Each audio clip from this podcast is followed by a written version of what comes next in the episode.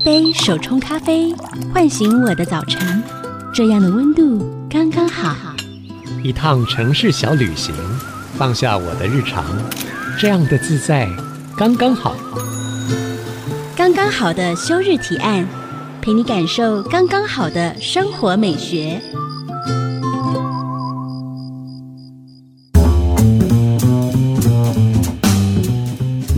收听的是 IC 之音主科广播，刚刚好的休日提案，我是主持人邱逸轩。今天邀请到的来宾呢，刚刚好踩到我的痛点，就是超刚好的，我就是一个超级不会收纳的人。然后趁这个岁末年终哦，我们邀请到百大畅销书的作家、整理炼金术师小印来分享他的断舍离秘籍。欢迎小印。Hello，大家好，我是整理炼金术师小印。小印，哎，究竟什么是整理炼金术师啊？好，整理炼金术师呢，是我自创的工作，然后也是我自己的个人品牌。嗯、那工作内容其实是教大家怎么从整理，然后可以练出金钱来。嗯哼，对。嗯、那因为很多时候啊，我们其实在整理的时候，不要东西，我们是不是会直接可能丢掉，嗯哼，或是捐嘛？那可是这中间有很多东西是可以卖的，嗯，所以我就教我的学员怎么有效率的把这些东西卖掉，嗯，然后帮他们做财务的规划，然后教他们投资理财，让本来是垃圾的东西呢，变成支持他财务目标的金钱的资源。那你当初是怎么成为整理炼金术师的呢？一开始是如何开启这项技能？我本身其实不是从小就很喜欢整理的人，相反，就是我是一个不喜欢整理的人。我也超不喜欢的，真的哈。如果不喜欢的人，真的是要听我的分享，因为就是我自己本身以前还是一个拥有上万件物品的购物狂。你真的有算过，你有上万件物品？就是因为，比如说我有些东西，比如说漫画好了，嗯，它可能就有四十几本嘛，一册这样子，一部这样子，对，然后所有 total 加起来就超过了上万件，就超过一万件这样子。可是我觉得大部分人家里面其实也有非常非常多的东西，只是你可能没有去细数，对，细数。而且因为我是从我生出来的时候就宝宝时期的东西到长大，其实都还留着，所以东西非常非常的多。那我又很爱收藏动漫的周边，嗯，所以其实这个是是不是因为？其实你家里，比如说像我妈妈，就是一个可能不太会收纳的人，所以我也好像也没有遗传到这样的个性跟特质。嗯。哦，我觉得应该不是说遗传，是说可能家里的环境没有教我们怎么做收纳这件事情。嗯。对，那我也是，所以我那时候的收纳方式其实就是用纸箱堆，或者是用垃圾袋，把东西放在垃圾袋、塑胶袋，一包一包的堆起来这样子。对，因为我那时候没有自己的房间，我跟我弟我妹一起睡，嗯，所以我除了那个房间以外，对，我还把我的东西堆到我爸妈房间、我阿嬷房间，然后我们家的客厅，然后还有神桌底下、餐桌底下，到处天哪，都是我的东西。那你你怎么跟他们讲？就说嗯，我东西有一箱东西可不可以借放在你这里？没有没有没有说借放啊，这种东西就是偷偷的。这叫什么？金丝蚕吞？哎，蚕食鲸吞？对对对，就是你慢慢的、慢慢的、慢慢的堆，然后他们有。就是他们会在无意间就发现说，哎、欸，怎么家里已经没有空间了？都是你的东西。对对对对对。哦。那就是我其实过这样的日子过了蛮多年的，大概是在我到三十岁之前都还是这样的状态。嗯、对。那后来是因为我失恋了。那那时候呢，只好因为我其实买太多东西，然后其实我那时候的男友家里面也有我的东西，是，所以失恋就要把东西带回来嘛，带回家。对。嗯、所以我就出动了，就是请了两车的搬家的卡车。把东西对，把东西载回家，然后我家人看到这些东西都非常非常的生气，因为他们都觉得你平常就已经把家里塞的到处都是，然后现在这两车进来，你到底要放哪里？是，所以我爸那时候对我很不谅解，然后他甚至就是讲出一句，就是到现在我还觉得很伤的话，很伤人的话。他就说，就是他用台语讲，但我用国语讲哈，就是他就说你这个乐色人，带着你的这些乐色滚出去这样子。对，然后当下应该会觉得很伤心吧，因为其实你喜欢的东西，某种程度对你来说都是有价值的，有一些意义存在的。对，没错。而且我就觉得说这些不是垃圾啊，对啊，就是就像你讲的，就是对我来说有意义，而且。而且他们其实都是用钱买来的，对。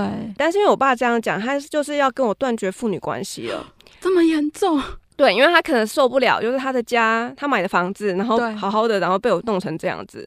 所以其实因为我们那时候都没有在外面自己一个人住过，我都是住在原生家庭里面。对，所以那时候我就也不敢搬出去，嗯、而且这么多东西我怎么搬？你看，光那个公仔收藏就两车了，其他东西更多。所以我那时候就只好就是当机立断，然后就是跪着求我爸给我一些时间。嗯、我说我会好好的处理这件事情，拜托你再让我住。这样子，然后所以我爸就说好，没关系，然后他就开始观察我，uh. 对，然后所以我就用卖二手的方式开始做断舍离这件事情。哦，oh, 所以是因为那一次的契机，然后开启你的断舍离的人生。对对对，嗯、那因为那时候开始断舍离的时候，我本来只是想要做做样子给我爸看而已，嗯哼，然后但没想到，就是我就发现到说，哦，其实越卖越顺呢，应该是说，当你在卖你不要的东西的时候，不是会有金钱进来吗？对，然后。其实人都是爱钱的，然后再加上我那时候就是也有在思考，说我已经三十岁了，如果就是失恋，可能接下来可能会找不到伴了，就是很悲观呐。嗯嗯，所以我就想说，那我可能要开始存自己的退休金了，因为可能没有子女奉养我啊。然后你想好远哦，对，就是小剧场很多，然后所以我就开始学习投资理财。对，然后就想到说，哦，那我这样子。我卖越多东西，这些钱我其实是可以拿来当生活费。嗯，那我那时候有正职，我的正职收入就通通都存下来。嗯哼，对对对，所以我后来就开始越卖越开心。然后在卖的那过程中，我也发现到一件事情，就是。我们买东西的时候非常非常容易嘛，嗯、只要拿出魔法小卡，然后，嗯、然后或者是加一加一，然后就会买到，对不对？是，对。可是当你要处理的时候，真的是请神容易送神难呢。嗯，就是你心里会有很多舍不得，对，或是你可能会觉得说这东西我不要，可是我到底要怎么丢，要怎么回收？然后有后面其实有非常非常多人。关卡，嗯哼，卡住，然后让你觉得说啊，算了，还是先放着好了。真的，对，所以我后来就发现到说，好，那我以后我不要再随便乱买东西了。而且物品越少啊，其实时间是会越多，人生会越自由。你刚刚有提到说，把你的东西然后二手的方式卖出去的过程里面，你越来越开心。嗯，那个开心是什么？那开心就是。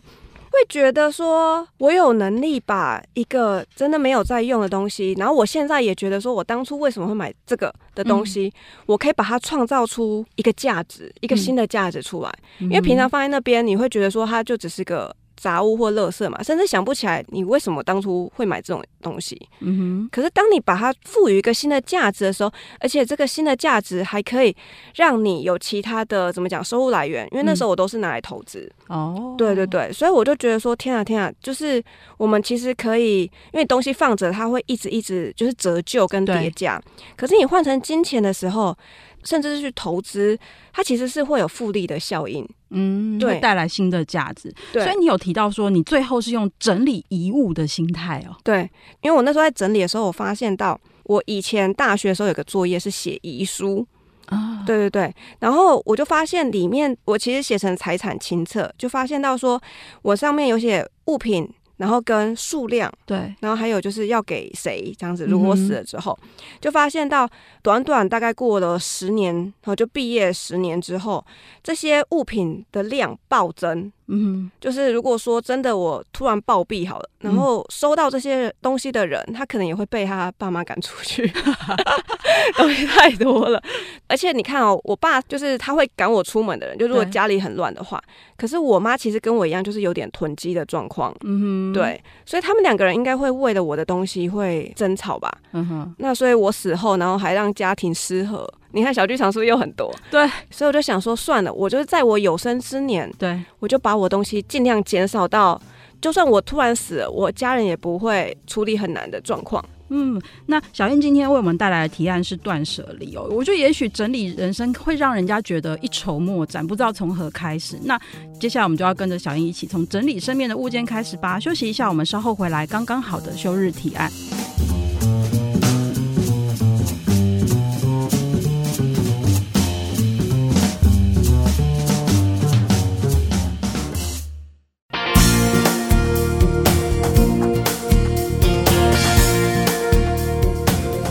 回到刚刚好的休日提案，今天在我们节目现场的呢是整理炼金术师小印。小印，其实我觉得你刚刚前面那段，我觉得其实你有人生有非常重要的贵人，就是你爸跟你前男友。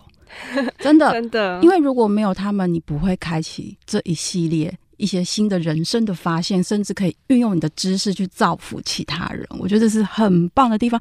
你今天可不可以跟我们聊聊？就是我们通常在谈论整理的时候，出现的第一个关键字就是断舍离嘛。嗯、那从你来说，你觉得断舍离的理解对你而言是什么？好，断舍离其实它是一个专有的名词，嗯，对，它是日本杂物管理咨询师山下英子，嗯、对他提出的人生整理观念。对，那这三个字都有不同的意涵。嗯，断是断绝不需要的物品，那舍是舍弃多余的废物，那离是脱离对物品的执着。断舍、脱离，还有一个舍弃，舍弃。其实它主要的核心价值就是，它其实就是希望大家可以就是断绝物欲，嗯，对。那从物欲中可以解放自己，然后让人生更自由，这样子。你觉得谁需要断舍离啊？就是东西很多的人，跟就是购物狂吧。所以我的客户蛮多都是购物狂的。嗯、对，我觉得购物狂就是没有办法想要开始体验断舍离的人啊。我觉得一开始大家会最难克制的一点就是购物狂，因为你其实看到东西你会想要，或是那个东西很新奇，嗯、或是它会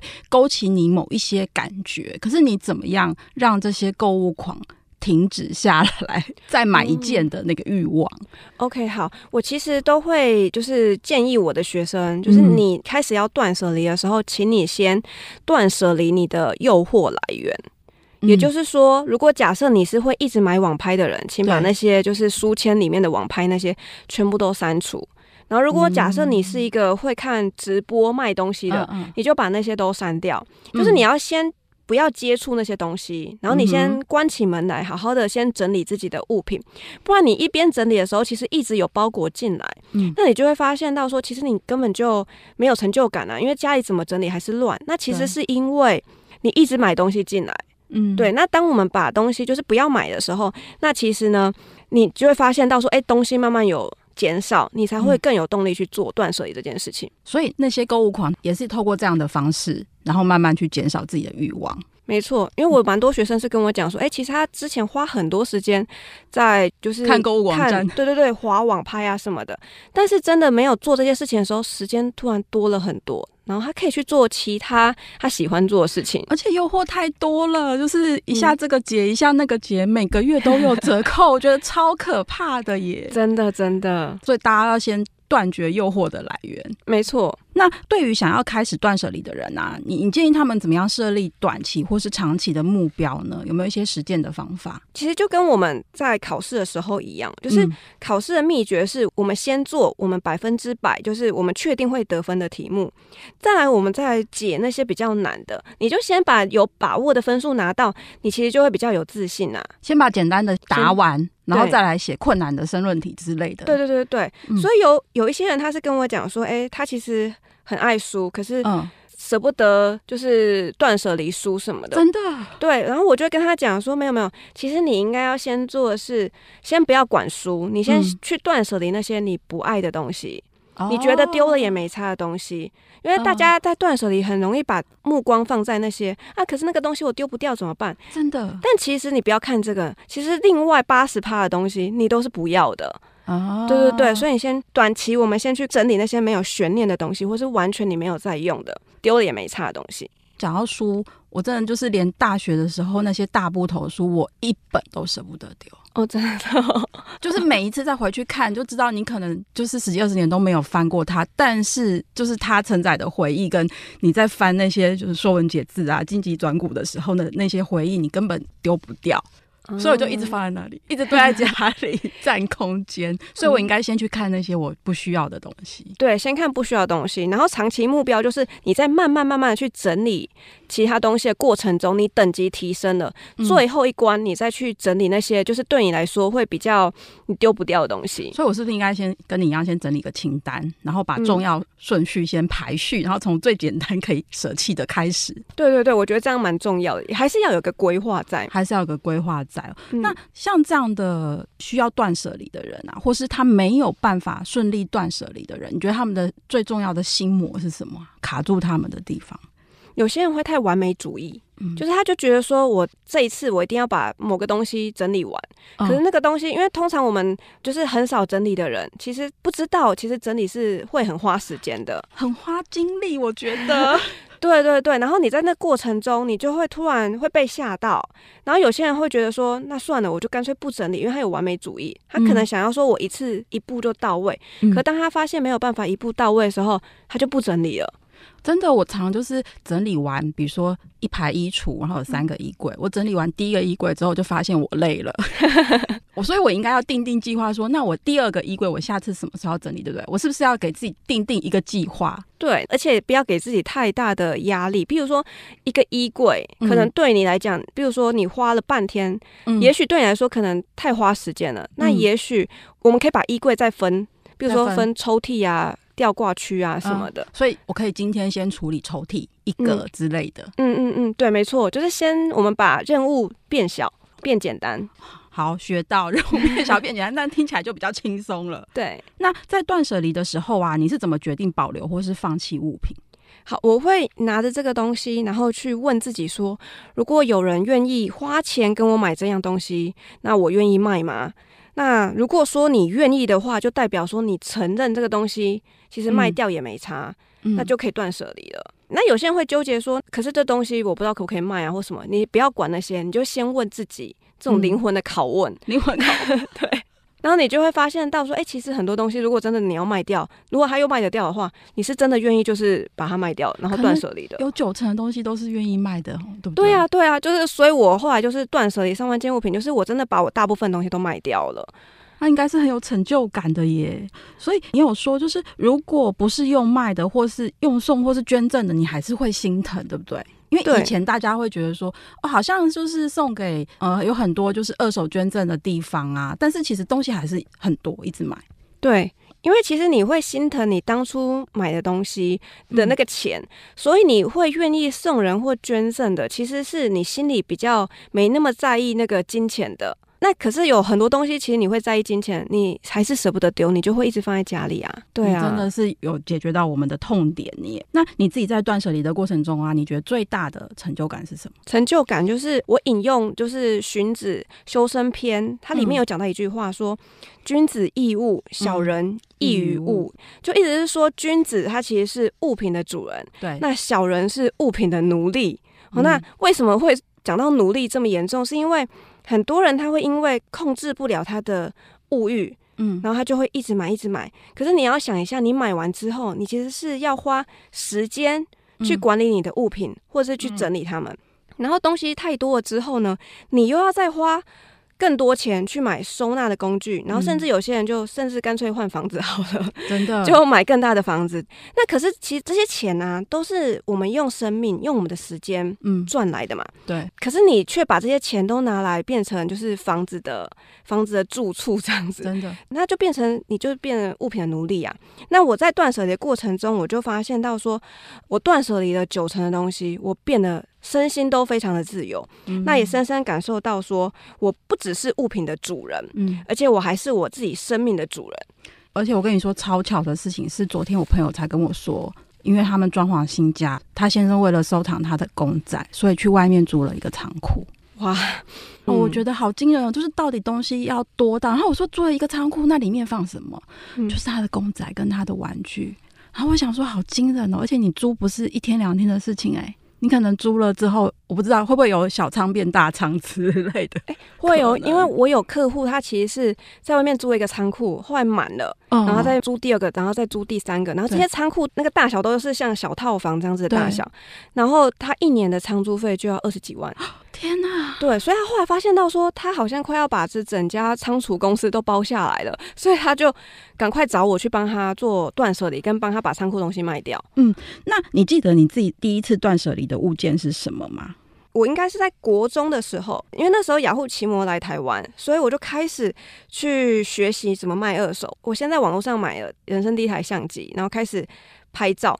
然后我第一样东西，我记得好像是 CD 吧。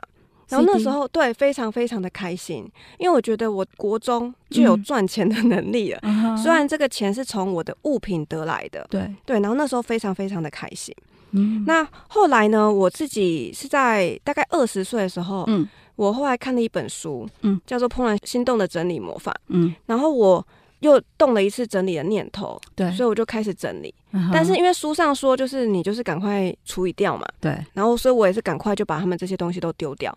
可是后来我就发现到，因为我是一个很念旧习物、对东西有感情的人，嗯，那直接丢掉的结果是，我其实到现在都还有愧疚感。嗯，所以我后来三十岁的时候，就是被我爸差点赶出家门，在断舍离的时候，我就发誓，我再也不要丢东西了，而是我用卖的方式去帮物品找到新的主人，不然我这个愧疚感会跟着我一辈子。真的，如果从这个角度去看愧疚感这件事情的话，也许大家下次看到想买跟想要清空购物车之前，我们来试试小印的方法。会不会买了之后你会有愧疚感，然后你可能还要再帮他找新的主人？我们来试看看能不能创造下一个更简洁、更轻松的人生。我们休息一下，稍后回来。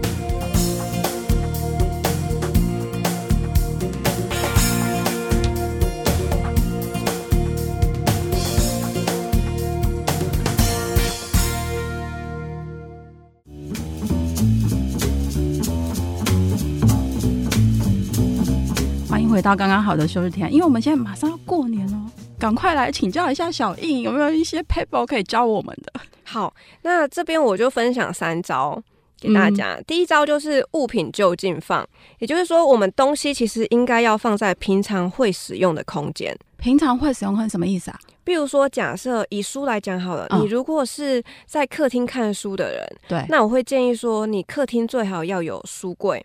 因为如果假设你的书柜是在房间，嗯，你有可能在客厅看书，看完了你会很懒得拿回房间放，所以就近。对就近，所以不管是我们要使用的时候，或是要收纳的时候，最好我们的东西都是放在我们平常会使用的这个空间，所以你就要理解说你在哪个空间会做什么事情嘛。对，那所以这个要先想好，我们再来整理。对，因为大家会先想说，哦，那我东西要先放哪里？可是却忘记你的个人习惯是什么。对，大家会颠倒想。可是我们现在就小英告诉我们说，哎，我们应该先看我们的习惯是什么，再来考虑收纳。那第二个，嗯、第二个呢是依照使用频率来收纳。就是其实我们整理的目的是为了要节省时间，所以我们不要塞好塞满，因为你这样会很难找嘛。对，所以我们其实应该是常用东西要放在我们最容易拿的地方。那我们通常。会叫这个区域为黄金区，黄金区，对对，就是黄金地段这样子，蛋黄区，对，没错。然后偶尔才用的，我们就放在比较不好拿的地方，比如说比较高的地方啊，或是比较矮的。然后你比较常用的，就放在你马上伸手就可以拿到的地方，这样。比如说什么？比如说，我们还是以书来讲好了。好，如果说你是。一个书柜，你常看的书其实应该要放在你就是把手举起来可以马上拿得到的、嗯、视线范围内。对，视线范围内。嗯、然后你不需要蹲，或是不需要就是踮脚就可以拿到书的部分。嗯哼。对，那像小孩他的黄金区，他可能就是比较矮嘛。嗯。因为他的个子比较矮，所以他黄金区他的书就应该往下放。然后大人就应该往上放。然后像刚刚大家讲那个原文书，比较不常用的，其实就是因为它比较重啦，所以放在上面可能。会有点危险，是，所以你可以放在最下面，就是因为你可能要蹲下来，你才拿得到。嗯，那那个就放在你不常拿得到的地方就好了。嗯，所以是第二招，就是整理的目的是为了节省时间哦，区分出你的黄金区。那第三招是什么呢？第三招就是通通都站起来，通通站起来。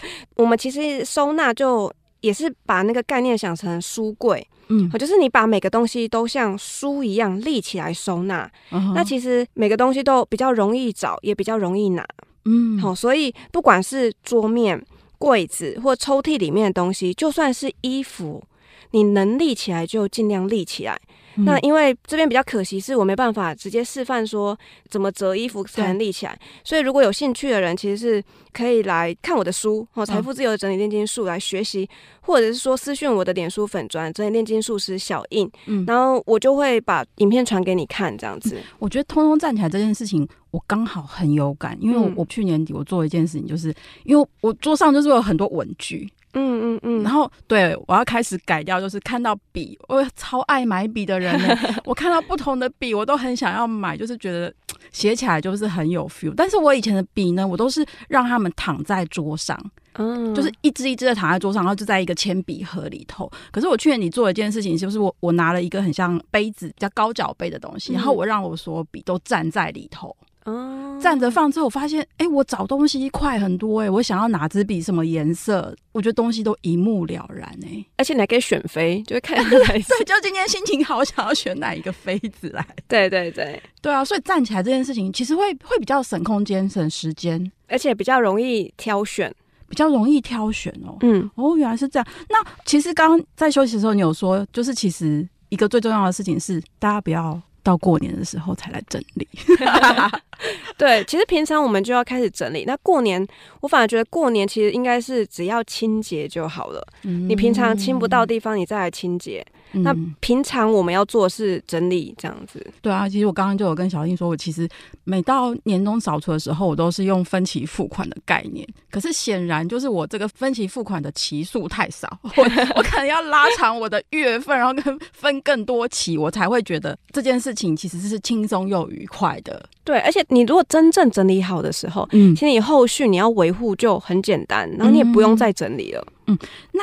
对于家事收纳，可能同样会遇到跟衣物一样的状态哦，就是在家事收纳上，怎么样平衡实用跟美感这件事情呢？小颖有什么建议？好，我会建议啊，就是如果说要实用，然后你又要看起来就是很美观的话，嗯，建议你的收纳柜不要选玻璃门或者是开放式的那一种。就是你最好是要有一个柜门，然后这个柜门是，就是你关起来你就看不到里面的东西，这样子。真的，我玻璃门超痛苦。我们家有个柜子玻璃门，我真的是现在想到要擦，我都不想要动。而且其实是因为玻璃门会看得出来里面的东西有哪些，然后会看起来东西杂物非常非常多。嗯，因为其实大部分人我们从小我们就没有学过，比如说就是东西要怎么摆才会美嘛，嗯，我们的。教育其实是没有这样子的课程，是对，所以，我们大部分人老实说，那个美感都有待加强。对，所以呢，我们在收纳的时候，很多人其实是用塞的，或是用什么塑胶袋包一包，然后也是放着这样子堆叠。对，就像我以前一样堆叠。可是其实这样子外露真的非常非常的难看。对，而且你看哦，像美术馆那些艺术品，为什么摆出来很美？是因为、嗯它有个展示台，嗯，它只放几样东西，而且这些东西它可能，呃，颜色配置上它会去讲究，嗯哼，而且它其实空间比较大，它、嗯、不可能每个东西都塞很满。你看美术馆空间这么大，可是它东西放很少、欸，哎，是。可是我们家不是嘛，对不对？而且我们每个人家里面的东西很多以外，那个颜色每个东西都有颜色，嗯，它那个颜色又再加上去，其实那个色系会非常非常的混乱，嗯，然后你就会觉得说，哦，天哪，就是。就算你摆的再整齐，那个颜色非常非常多的状况下，还是会有那种混乱感。嗯，所以我会建议大家，就是尽量我们不要挑玻璃门的柜子。柜子嗯、对，而且要提醒大家，就是如果假设你要买一些收纳的用具来收纳的时候，嗯、也尽量挑白色，不要挑那些五颜六色，嗯、因为那个其实是视觉噪音。你的东西已经有颜色了，然后你的收纳盒。收纳柜又有颜色，对，然后这些东西零零总总加起来，其实是一个非常非常强大的精神的干扰。你在讲这个，我就想到那个蜡笔小新的妈妈，她有一个衣橱，只要一打开，所有东西都会飞出来。但是我们里面也是要整理，就不能其实里面也要整理。柜子不是说 木门柜就好了，对，里面还是要整理。对，里面还是要整理。真的，那请大家就是选择收纳用具的时候呢，尽量挑选白色的。那小易，你在实际应用，比如带学生的过程啊，有没有碰到一些比较难以收纳或是有趣的故事可以跟我们分享的？我有个学生，她是一个家庭主妇，但她还没有小孩，所以她是从早上一起床，然后到她老公回来、嗯、这一段时间，她都一直在划网拍，所以她就会一直买东西。哇，对。然后后来呢，她觉得这样下去不行，所以她来跟我学卖二手。然后在那个过程中，因为就变不是我到付，而是他自己去整理，然后他自己学着看我的课程，学着卖。然后他就第一课就是教大家，就是说先断绝诱惑来源，嗯、所以他就先不要去看那些网拍了。那他是不是他整天都有时间了？然后开始学、哦、学整理东西跟卖二手，嗯、那些时间就填补了他滑网拍的时间。嗯、好，然后所以他就非常顺利的卖出去之后。大概过了一两个月吧，嗯，他就跟我讲说，他突然有画画的灵感了。然后我就跟他讲说，哎，怎么会突然跟我讲这个？嗯，他就说，因为他以前其实是艺术相关科系的学生，嗯哼，然后他一毕业就结婚了，所以他其实，在学生时代会画画，可是后来毕业之后就没有，就是一直滑网拍嘛。可是当他发现到说，开始卖东西之后，东西变少了，他突然就有创作灵感，他开始想要重拾画笔了，所以他就跟我讲说，他又去外面去买了画具回来，想要开始画画了。嗯哼，那这件事情为什么很多人都会说他开始在整理东西的时候，然后就发现到自己真正想要做的事情，嗯，就是跟这个学生一样，我觉得是因为啊，我们家里面的东西其实不只是在。我们的环境而已，嗯，因为外在的环境其实是你内在的呈现。嗯哼，这两个外在跟内在其实是互相有因果关系的。嗯，对，当你空间乱的话，其实你脑袋也会乱，也是乱的。对对对对。然后当你慢慢整理你外在的空间的时候，其实间接的你也在整理你的脑袋。嗯，然后你就会发现到说，你的脑袋其实也渐渐有空间可以容纳其他的东西进来了。然后就包含他开始灵感进来了，他开始想要创作了。所以我真的很建议大家，如果假设你是一个比较没有什么人生目标，或是你还找不到你真正喜欢的事情是什么的人，真的可以开始从整理物品开始。对，然后你就会发现到说，哎、欸，其实你的目标一直都在你的心里面，你的脑海里，然后只不过你是需要一直拨开拨开，把这些杂物都拨开之后，你才看得到它，它在那边闪闪发光。嗯，因为我觉得现在的科技啊，然后太发达了，就很多欲望它会自动飘送到你面前。对，就当你塞满了欲望之后，其实你会忘记，你可能。心里很深层的渴望，或是你有一件很想要做的事情，把它埋住了，你必须要把它挖开。就像你刚刚说，你可能挖到一个宝藏，挖到一个很漂亮的种子，它可以慢慢发芽，但是你需要给它空间。对，空间，对，空间蛮重要的。嗯、那这个故事蛮有趣的，还有什么有趣的故事吗？我讲一个比较难以处理的，好了，嗯，多难，多难，好想知道。就是我有个客户，他也是购物狂，因为我的客户大部分购物狂。嗯、然后他那时候来找我的时候，因为我先看照片，然后就发现到说，天哪，他家全部都塞爆，就是真的是没有走路的空间这样子。惊人。对对对，然后他在高雄，所以我那时候是亲自去高雄道府去帮他整理。对，然后在那整理过程中，其实就发现到。除了他很爱买以外，他先生也是一个很爱囤积的人。嗯哼。然后，所以我们在整理那个过程，他先生就会很生气，跟我们讲说不要动，那是他的东西，哦、或是这东西还可以用，你不准丢这样子。对。对，那我们当然是会尊重物品的主人。对。所以我们就 OK 好，他觉得是他的东西，然后他说不准丢东西，嗯，我们就都给他，我们都尊重他。是。我们只处理就是他觉得。那是他太太的东西的那些东西，嗯，女主人的东西，对，女主人的东西，因为那是我的客户嘛，所以我要讲的是说，我们有时候在整理的时候会真的会遇到家人不理解或是不支持，啊、但我觉得不要硬碰硬啊，啊就是我们先把我们自己的东西先整理好，嗯，当你整理好之后呢，其实家人他可能态度会慢慢的软化也说不定。嗯，我我觉得整理这件事情其实是会有渲染力的，嗯、因为从自己做起，也许一小块一小块，那身边的人也许会跟你一样，会感受到这个整理的魅力。我们休息一下，稍后回来。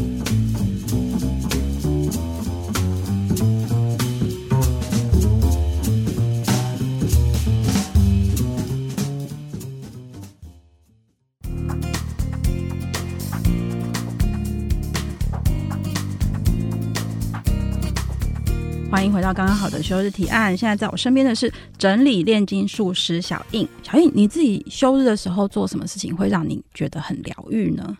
我蛮喜欢植物跟动物的，就是我很有母爱，所以我还没有小孩。对，所以我其实会跟我们家的植物讲话，这样子。真的，你有种什么？我种那个龟背玉。哦，龟背玉。嗯，就是你如果给它一个很好的环境，它其实长蛮快的。对。那我就跟他讲说：“天啊，你好可爱哦，什么之类。”龟背玉真的长很快耶。对那你每天都会去跟他讲话这样子？对啊，就是浇水的时候就会跟他讲一下话。除了植物以外，我还因为我以前有养猫啦，嗯嗯嗯，所以我觉得撸猫也很疗愈。哦，撸猫虽然它不愿意，也是非常疗愈。对，就看到它不情愿，也是觉得哦天啊，太可爱了吧这样。但你们家猫是很粘人的那一种吗？嗯我们家的猫很粘人，而且我还有跟我爸就是试过，就是他在客厅，然后我在房间，然后我们同时叫他的名字，看他选谁，结果他选谁，他就会很纠结。然后想说，然后左边右边这样看一看之后，他可能会先跑来我这，然后我爸就在远远一端，然后叫他，他就会跑过去，我们就这样子让他跑来跑去。运动啊。嗯、真的，我觉得宠物也真的是蛮疗愈的一件事情哎、欸。对，那你自己会怎么充电呢？我也蛮喜欢阅读的。嗯，对，所以我是透过阅读啊，或者是上课来充电。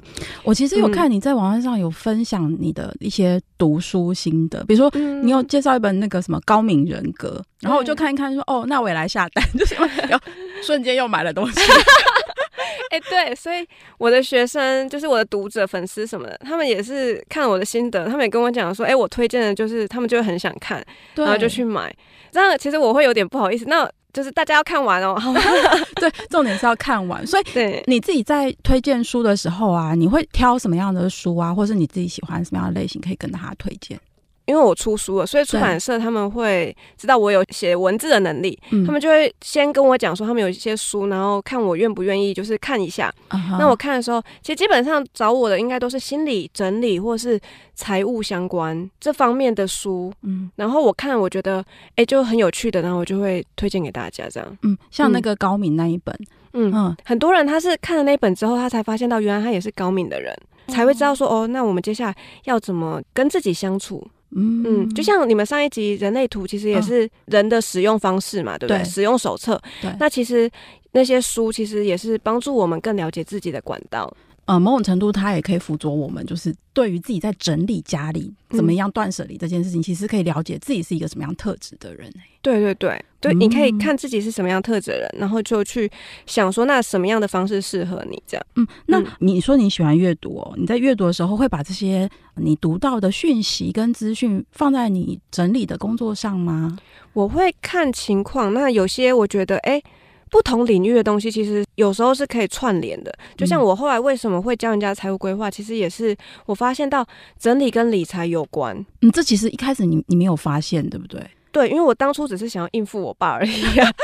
对，可是我后来越整理，就发现哎，越有钱。那其实也是因为我们越整理，我们就会知道说，哦，我们不能再乱买了。其实我们需要的东西已经都在家里了，嗯，那就会默默的存下钱。嗯。对、欸，当初你爸是给你多少时间让你整理？他没有讲，但是我们因为我们住在一起嘛，所以他、嗯、我知道他就一直在观察，就是看你到底有没有在动啊。嗯，对对，所以我其实也蛮拼命的。哎、欸，我一下班就开始在整理东西，然后假日我也是出去摆摊啊或什么的。所以那一次的整理，你因为这样子断舍离，然后你收入了多少？我其实花了两年，然后花了两年回收了五十万。哇！而且我本来觉得我只要一年应该就够了吧，就没有，因为人是这样子，当你发现可以卖钱，你就会通通都拿出来卖。所以我后来真的就是，本来一年，我后来就变成两年，我都在一直在卖我的东西，一直在整理你的东西。嗯嗯，然后整理到最后，你爸有什么反应？真的，我觉得家里面如果大家常常吵架，有时候是因为东西太多。嗯，然后像我家就是这个状况，后来东西慢慢减少之后。其实家人生气的频率下降非常的多，生气的原因是说、嗯、你东西怎么放我这里这样之类的吗？不是不是，是烦躁哦，烦躁。就是如果东西太多，其实住在里面的人心情会很烦躁，嗯、这其实是会潜意识中会有一些影响啦。所以其实整理物品其实也等于是整理你的心情，对，还有整理，我觉得是家人的关系。那你刚刚说你很喜欢跟植物说话嘛？然后以前有养宠物跟阅读，你还会想要尝试什么样的事情呢？因为我其实不太会做家事什么的，我接下来我想要学的是烹饪，就是烹饪煮菜。对，因为我大部分时间都花在工作，那所以导致我可能就没办法自己煮，然后我就要叫那个外食。外食，对，就只有这几种选择啊。所以我想要说，如果我想要每天吃到我喜欢的菜，那我势必要自己煮，所以我想要开始学这件事情。对，因为我觉得如果可以每天吃到自己喜欢的东西，不是蛮幸福的吗？打算开始进入料理的世界，对，料理的世界，而且这跟工作无关，我觉得我就可以比较放松吧，就不用想，就是你说要拯救世界，为什么要拯救世界？应该是说，我觉得断舍离拯救了我，所以我想要用我的生命经历来拯救这个世界，嗯、拯救跟以前的我一样，然后被困在杂物中的这些人。嗯，对，找到解脱的方法。嗯，是。那其实我看你的脸说，你刚刚拿到国际认证的高级理财师的顾问证照，那你接下来还有什么样的计划吗？